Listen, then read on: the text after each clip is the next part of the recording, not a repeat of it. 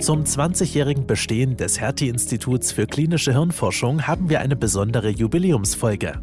Gäste sind die Geschäftsführerin Dr. Astrid Brocksch, die zugleich Geschäftsführerin der Stiftung im Bereich Gehirnerforschen ist, sowie Professor Thomas Gasser, Vorstandsvorsitzender und ärztlicher Direktor Neurologie mit Schwerpunkt neurodegenerative Erkrankungen des Instituts.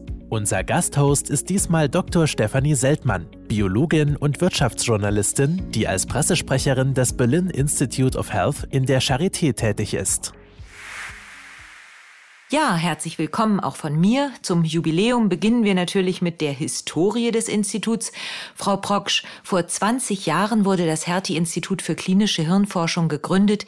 Wie kam es dazu? Wer war daran alles beteiligt? Ja, die Hertie-Stiftung ist 1974 aus der Hertie-Warenhauskette hervorgegangen. Und zwei Themenschwerpunkte der Stiftung sind einerseits Demokratie stärken und aber auch Gehirn erforschen. Und diese beiden Aspekte immer unter dem Leitmotiv möglichst nah am Menschen. Insofern war es eigentlich aus meiner Sicht folgerichtig, dass die Hertie-Stiftung ein Institut für klinische Hirnforschung gegründet hat, also ein Institut, was sich mit der Erkrankungen des Gehirns äh, beschäftigt, aber auch und hier kommt unser Leitmotiv wieder zum Tragen, nah am Menschen ist, eben auch die Erkenntnisse aus der Forschung dann im Idealfall in die Patientenversorgung überträgt. Und das wurde in Tübingen gegründet. Wie kam es zu diesem Standort? Ja, Tübingen wurde ausgewählt, da Tübingen auch zu diesem Zeitpunkt schon sehr stark in den Neurowissenschaften aufgestellt war und wir gemeinsam mit den Partnern Land Baden-Württemberg, Universitätsklinikum Tübingen und Universität Tübingen uns zu diesem Schritt entschlossen haben. Wie finanziert sich das Institut?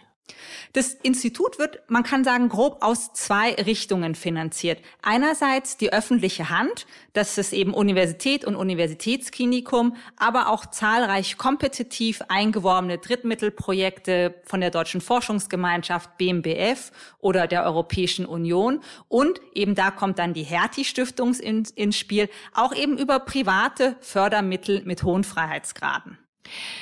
Herr Professor Gasser, das menschliche Gehirn gilt als komplizierteste Struktur in der gesamten Natur. Die Krankheiten des Gehirns gelten als besonders schwierig zu behandeln, ob Alzheimer oder Hirntumoren. Was muss man also mitbringen, um an Ihrem Institut arbeiten zu können? Eine besonders große Motivation, besonders viel Intelligenz oder eine besonders hohe Frustrationstoleranz? Also die erste Frage, äh, die Sie gestellt haben, ist das Gehirn das komplexeste, was wir im Universum kennen, würde ich ganz klar mit Ja beantworten, zumindest das wir kennen. Wir kennen vielleicht nicht alles. Und dementsprechend gehören die neurologischen Erkrankungen sicher zu den schwer behandelbaren. Aber es ist nicht mehr so, wie das vielleicht noch vor 10 oder 20 Jahren war, dass die Neurologie ganz vorwiegend ein diagnostisches und kein therapeutisches Fach war. Wir können heute sehr viele von den neurologischen Erkrankungen schon erstaunlich gut behandeln. Der Fortschritt in dem Bereich ist sehr groß und deswegen Frustrationstoleranz müssen wir alle immer haben. Äh, aber das, was vielleicht mehr noch eine Voraussetzung ist, ist eine Faszination für den Fortschritt auf diesem Gebiet, der uns dieses komplexe Organ auch wirklich mehr und mehr erschließt. Mhm. Ja, Sie haben es gesagt, die Behandlungsmöglichkeiten in der Neurologie sind auch gewachsen in den letzten Jahren. Das war ja auch ein Anliegen für das Hertie-Institut. Klinik und Grundlagenforschung sollten besonders eng miteinander verknüpft sein, damit die Translation von Forschungsergebnissen aus dem Labor in die Klinik besonders gut gelingt. Das war das Anliegen der Gründer des Hertie-Instituts. Hat sich das bewahrheitet? Ist das gelungen, Herr Gasser? Also ich würde sagen, zumindest teilweise ist das sehr wohl gelungen. Der Weg ist noch nicht zu Ende geschritten. Das ist, glaube ich, ganz klar. Und das ist ja auch eine sehr große Herausforderung. Die stellt sich bei uns im Alltag auch äh, jeden Tag erneut. Äh, aber was doch gelungen ist, ist, dass auf beiden Seiten, sowohl auf der Seite der Kliniker, der Patientenversorgung, als auch auf der Seite der Forscher, die Kollegen doch geschafft haben oder gelernt haben, aus ihrer Komfortzone ein bisschen rauszugehen und sich auf die andere Seite zuzubewegen und da zumindest in einzelnen Bereichen, wo sie eben eine, ein gemeinsames Interesse teilen, auch wirklich äh, gemeinsam zu arbeiten. Können Sie da mal ein Beispiel nennen? Nun, gibt eine ganze Reihe von Beispielen. Ein, ein Beispiel, an dem man das besonders schön sieht, ist meines Erachtens die äh, Hirnstimulation. Das sind Techniken, die entwickelt werden, zum Beispiel zur Behandlung von Parkinson, aber auch zur Rehabilitation bei Schlaganfällen. Äh, und da gibt es sehr schöne Kooperationen zwischen äh, Naturwissenschaftlern, Informatikern und Ärzten. Ein anderes Beispiel wäre zum Beispiel die Entwicklung von Biomarkern, die für neurodegenerative und andere schwere neurologische Erkrankungen entwickelt werden, um eben besser messen zu können, was eigentlich im Gehirn vorliegt. Also auf diesen beiden Gebieten oder auch vielleicht auch noch mehr haben sich zumindest Kliniker und Grundlagenforscher aufeinander zubewegt. Genau. Und äh, Tübingen gilt mittlerweile als deutsches Zentrum der Hirnforschung. Hier ist wirklich Spitzenforschung und Spitzenversorgung vereint. Dennoch kann ja auch ein Hertie-Institut und ein Universitätsklinikum Tübingen sicher nicht ganz alleine bestehen. Tübingen ist ja ein Standort des Deutschen Zentrums für neurodegenerative Erkrankungen des DZNE, in dem sich verschiedene Einrichtungen deutschlandweit miteinander vernetzt haben in der neurologischen Forschung und Versorgung. Aber auch international gibt es doch sicher Partnerschaften, Herr Gasser.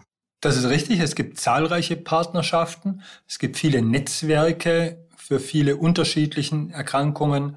Die gibt es für die neurodegenerativen Erkrankungen. Sie haben das DZNE genannt, aber auch für Tumoren zum Beispiel. Es gibt eine, ein europäisches Netzwerk zur Behandlung von Hirntumoren. Äh, es gibt Netzwerke für seltene Erkrankungen, ganz wichtig, denn jede seltene Erkrankung taucht natürlich an einem Zentrum nicht häufig auf. Daher gibt es Netzwerke, die international viele Zentren äh, vernetzen, um solche Erkrankungen eben dann häufiger zu sehen und die auch dann besser erforschen und behandeln zu können. Mhm. Und jetzt ist es so, dass in Tübingen Spitzenforschung und Spitzenversorgung vereint ist. Sie sind auch vernetzt, national, international. Es wäre ja aber schon auch wünschenswert, dass auch in der Breite, also in ganz Deutschland, möglicherweise in ganz Europa, die Patientinnen und Patienten mit Erkrankungen des Gehirns genauso gut versorgt werden können. Kümmern Sie sich auch darum, dass Ihre Expertise in die Breite gelangt, dass sie also wirklich überall ankommt für alle Patienten? Das ist auch ein wichtiger Aspekt. Das wäre also so eine transsektorale Vernetzung, nicht nur Spitzenzentren, die sich untereinander vernetzen, sondern auch eine Vernetzung zum Beispiel in Richtung der Versorgung, der Patientenversorgung zu lokalen Krankenhäusern. Äh, auch das wird gemacht. Auch da gibt es organisierte Netzwerke, die sowas zum Beispiel europaweit leisten können und leisten sollen, dass eben auch ein Patient in einem nicht so privilegierten Land, wie das Deutschland ist, äh, davon profitieren kann, was hier eben an Spitzenforschung und Spitzenbehandlung erzielt wird. Mhm. Ja, Frau Proksch, Sie wollten zu dieser Frage auch noch was ergänzen zur Frage der Vernetzung. Ja, vielen Dank. In der Tat haben wir als Hertie-Stiftung mit der Gründung des HIHs ja konkrete Ziele erfolgt und wie Herr Gasser schon geschildert hat, auch punktuell gut erreicht. Als Stiftung sind wir jetzt den nächsten Schritt gegangen und haben überlegt, nur in Tübingen, das kommt zu kurz. Wir möchten eigentlich die verteilte Exzellenz der klinischen Neurowissenschaften zusammenführen und haben hierzu ein Hertie-Netzwerk gegründet, bei dem sechs Standorte der deutschen neurologischen Wissenschaftslandschaft zusammenarbeiten, um eben diese Vernetzung, die Herr Gasser geschildert hat, Krankenversorgung und Forschung auch an unterschiedlichen Standorten voranzutreiben. Mhm. Die Ziele der Hertie-Stiftung sind Strukturen schaffen, Talente fördern, Menschen erreichen. Gelten diese Ziele der Hertie-Stiftung auch für das Hertie-Institut, Frau Proksch? Ja, selbstverständlich. Beginnen wir mal mit den Strukturen. Das dachte ich mir schon, dass die auch für das Hertie-Institut gelten. Wie wichtig sind denn geeignete Strukturen für erfolgreiche Forschung? Aus meiner Sicht sehr wichtig, aber es ist immer ein Zusammenspiel zwischen geeigneten Strukturen und klugen Köpfen. Hier am Hertie-Institut versuchen wir eben mit wissenschaftsadäquaten Strukturen die Wissenschaftlerinnen und Wissenschaftler möglichst viel von administrativen Aufgaben zu entlasten, damit Freiräume entstehen und auch ausreichend Zeit bleibt, um diese äh, Herausforderungen anzunehmen, Forschung und Krankenversorgung unter einen Hut zu bringen. Das ist sozusagen das eine. Auf der anderen Seite haben wir Strukturen geschaffen hier im Hertie-Institut, indem wir einen mehrköpfigen Vorstand haben. in dem alle wichtigen Entscheidungen in einem Team diskutiert und entschieden werden. Und natürlich binden wir da auch sehr früh auch schon Nachwuchswissenschaftler und unabhängige Forschungsgruppenleiter ein, so dass wir versuchen, alle klugen Köpfe des Hauses eben in die Leitung mit einzubinden und so eben moderne Wissenschaftsstrukturen auch leben zu können. Mhm. Jetzt haben Sie es schon gesagt, kluge Köpfe sind essentiell für die Forschung, für die Versorgung. Wie fördern Sie Talente? Wir fördern Talente auf unterschiedlichen Ebenen. Vielleicht kann Herr Gasser gleich was dazu sagen, wie wir es in der, in der Klinik machen. Am Hertie-Institut fördern wir eben sehr früh die Unabhängigkeit von Forschungsgruppenleitungen und dann auch die Einbindung in wissenschaftliche und strategische Entscheidungsprozesse. Selbstverständlich sind wir auch an der Doktoranden- und Masterausbildung interdisziplinär beteiligt. Aber was sicherlich eine Besonderheit ist, natürlich bei klinischer Hirnforschung auf der Hand liegend ist, auch wie wir ähm, den klinischen Nachwuchs fördern. Ja, und da sind es in der Regel eigentlich ganz ähnliche Aspekte.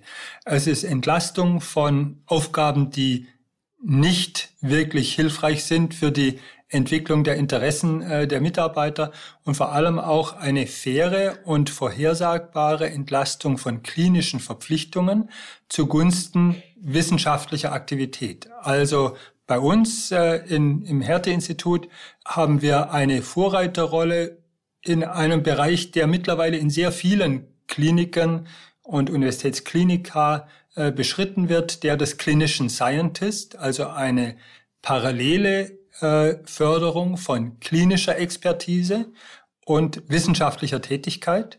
Äh, und das ist meines Erachtens ein ganz fundamentaler Baustein darin, um junge Leute auch wirklich zu begeistern dafür, diese akademisch-medizinische Karriere einzuschlagen und auch voranzukommen.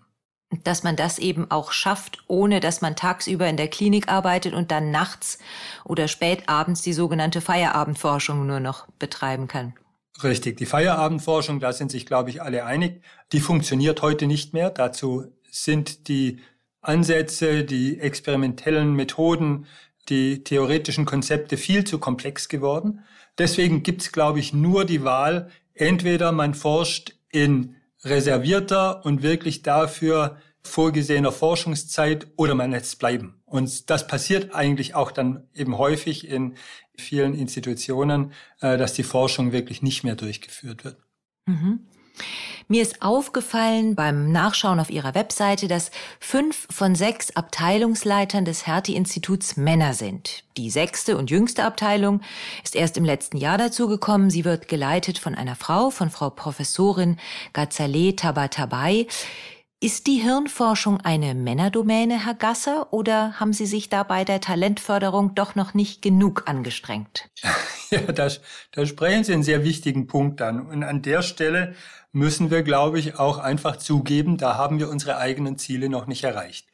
Die Ursachen sind sicher komplex und es ist kein spezifisches Problem der Hirnforschung. Es ist ein Problem, das in der gesamten akademischen Medizin noch nach wie vor herrscht und noch nicht gelöst ist. Wir haben eine ganze Reihe von Schritten jetzt unternommen, um das auch nachhaltig und langfristig zu verbessern. Aber wir werden das nicht in kurzer Zeit lösen können. Das wird viel und langfristige Anstrengungen erfordern. Aber wir sind dazu entschlossen, das auch zu tun. Ja, und wenn ich ergänzen darf, wir müssen das auch tun, denn wir sind ja auch sonst auch nicht mehr kompetitiv. Ich glaube, es ist ja auch in vielen wissenschaftlichen Studien gezeigt worden, dass Diversität in Führungsteam auch ein Schlüssel zum Erfolg ist. Insofern kann es nicht eine ausschließlich von Männern besetzte Führungsteams mehr geben. Und meine, wir sind hier als HIH, Sie haben das angesprochen, äh, fünf der sechs Abteilungsleiter sind männlich besetzt. Nicht die Vorreiterrolle, die wir gerne wären, aber wir sind jetzt auch nicht schlechter als der Rest der Medizin. Das ist aber natürlich nicht der Anspruch, den wir in den anderen Feldern haben. Das hat Herr Gasser ganz richtig betont. Ja. Kommen wir zum dritten Ziel, Menschen erreichen. Da meinen Sie ja vermutlich, dass Sie im Hertie-Institut für Hirnforschung neue Therapien und vielleicht auch Diagnosemöglichkeiten für Patientinnen und Patienten entwickeln möchten. Aber welche Rolle spielt denn eigentlich die Prävention? Möchten Sie vielleicht auch die gesunde oder die noch gesunde Bevölkerung erreichen? Gibt es das? Kann man Gehirnerkrankungen vorbeugen? Da nennen Sie ein ganz wichtiges Ziel. Ähm es ist nicht nur so, dass man das so tun sollte, sondern dass man eigentlich es tun muss. Denn wenn ein Gehirn einmal geschädigt ist von einer Erkrankung, dann hat es eine sehr schlechte Regenerationsfähigkeit. Das heißt, das Verhindern von Erkrankungen wäre tatsächlich der Königsweg. Und deswegen ist die Prävention auch eines der Themen, dass wir in unser Programm HIH 2030, also unsere Zukunftsvision für das Härteinstitut, als eines der Leitthemen aufgenommen haben dass das im Moment noch zu wenig beachtet wird, und zwar nicht nur am Härte-Institut, sondern eigentlich in der gesamten Medizin, ist sicher ein strukturelles Problem der Medizin. Man geht eben zum Arzt, wenn die Erkrankung schon da ist. Und diese kurative oder behandelnde Medizin mit präventiven Ansätzen zu verbinden, das ist eine weitere Anstrengung, die eigentlich im Bereich der Medizin gemacht werden muss, die noch viel zu wenig beachtet ist. Und das ist eines unserer Ziele, das wir uns gesetzt haben. Um aber Prävention betreiben zu können, muss man ja auch was über die Ursachen wissen. Man weiß doch aber oft noch gar nicht, warum Alzheimer so häufig auftritt, was die Ursache für Hirntumoren ist. Wo könnte man denn da ansetzen? Nun, da gibt es tatsächlich große Fortschritte. Wir kennen heute zumindest für die neurodegenerativen Erkrankungen wie Alzheimer und Parkinson eine ganze Reihe von genetischen Ursachen und Prädispositionsfaktoren. Äh, wir wissen auch, dass diese genetischen Faktoren mit Umweltfaktoren interagieren. Zum Teil wissen wir auch schon, mit welchen äh, Umweltfaktoren und äh, wie diese Interaktion stattfindet. Das ist tatsächlich Grundlagenforschung, die am Härte-Institut gemacht wird und die Stück für Stück solche komplexen Zusammenhänge entwirrt und enträtselt und damit neue Zugänge zur Behandlung, aber eben auch gezielt zur Prävention bietet. In den kommenden Jahren wird am Standort Tübingen ein Institut für künstliche Intelligenz in der Medizin aufgebaut. Macht da die künstliche Intelligenz der natürlichen Intelligenz Konkurrenz? Das glaube ich nicht. Ich glaube, das wäre ein vollkommenes Missverständnis äh, der Rolle der, der künstlichen Intelligenz. Ich denke, dass die letzten Jahre gezeigt haben, dass die Menge an Daten und die Menge an Informationen, die wir über Erkrankungen, aber auch über viele andere Mechanismen, die in lebenden Organismen eben ablaufen, so zugenommen hat, dass man sie sozusagen mit bloßem Auge nicht mehr alleine äh, wirklich analysieren kann. Und so ähnlich wie ein Mikroskop oder ein Fernglas ja nicht dem Auge Konkurrenz macht, sondern das Auge unterstützt, so sehe ich das auch mit der künstlichen Intelligenz. Es macht uns keine Konkurrenz, sondern es hilft uns, sinnvoller mit den Daten umzugehen. Ja, und wenn ich das noch ergänzen darf, weil Sie auch über Prävention gesprochen haben und in der Tat im Rahmen dieses Institut für künstliche Intelligenz in der Medizin baut die Hertie-Stiftung auch ein weiteres Hertie-Institut am Standort Tübingen auf, welches eben komplementär zum Hertie-Institut für klinische Hirnforschung, über das wir heute äh, sprechen, aufgestellt sein soll und eben diese Fragen Prävention, wie schafft man es, dass man im Idealfall gar nicht erst erkrankt an einem Schlaganfall, einer Demenz oder ähnliches, eben mit Hilfe der künstlichen Intelligenz zu beantworten sucht?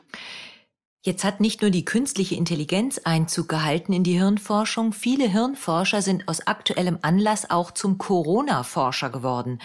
Denn das SARS-CoV-2-Virus hat ja auch Auswirkungen auf das Gehirn. Zu Beginn machen sich Geschmacks- und Geruchsverlust bemerkbar. Jetzt nach mehr als einem Jahr Pandemie werden immer mehr Long-Covid-Beschwerden bekannt. Zum einen wird von einem Art Gehirnnebel gesprochen. Es treten Konzentrationsschwäche auf, Wortfindungsstörungen. Was genau macht denn das Coronavirus eigentlich im Gehirn? Weiß man das? Zerstört es die Nervenzellen? Das weiß man im Moment noch nicht wirklich äh, mit Sicherheit. Das führt sehr wahrscheinlich, darauf deuten viele Befunde hin, zu Funktionsstörungen. Das ist aber nichts Einzigartiges. Also viele bakterielle oder virale Infektionen, zum Beispiel über Vermittlung von internen Botenstoffen, den sogenannten Zytokinen, äh, beeinflussen die Funktion des Gehirns. Wir erhoffen uns natürlich, äh, und Forscherinnen und Forscher am HIH sind da auch mit dran beteiligt, dass man durch ein besseres Verständnis dieser Covid-Komplikationen überhaupt mehr darüber lernt, wie interagiert das Gehirn mit externen Einflüssen, mit Infektionen, mit äh, zum Beispiel auch mit dem Darmmikrobiom, das auch Signale sendet an das Gehirn. Äh, und da könnte die Covid-Erkrankung tatsächlich ein Modell sein, an dem man sehr viele Dinge neu und besser verstehen kann. Mhm. Wenn man sich jetzt so intensiv und auch so lange schon mit den ja doch recht unheimlichen Krankheiten des Gehirns beschäftigt, hat man dann eigentlich auch selbst Angst davor zu erkranken, Frau Proksch? Also, wenn ich ehrlich sein darf, nicht wirklich. Also nicht mehr als auf jeden Fall vor anderen Erkrankungen, die ein Jahr treffen können. Ich bin hier sehr zuversichtlich, dass die Schulmedizin, die Universitätsmedizin gemeinsam mit der Forschung Ansätze finden wird, falls ich denn erkranken sollte, äh, mir auch helfend hier zur Seite zu stehen. Aber also nein, es beeinträchtigt mich in meinem Gedankengut nicht. Herr Gasser? Ich würde sogar sagen, das Gegenteil ist der Fall. Dadurch, dass wir das Gehirn und seine Erkrankungen besser verstehen, nimmt das ein bisschen auch diese dunkle Bedrohung, die vielleicht für viele, die davon wenig verstehen, noch davon ausgeht. Ich hätte da keine Angst davor. Wir haben es zu Beginn erwähnt, bei Erkrankungen des Gehirns stellen äh, die Medizin schon vor besonders große Herausforderungen. Jetzt sind Sie aber ganz zuversichtlich. Auf welchem Gebiet, denken Sie denn, wird Tübingen die nächsten Erfolge erzielen, Herr Gasser?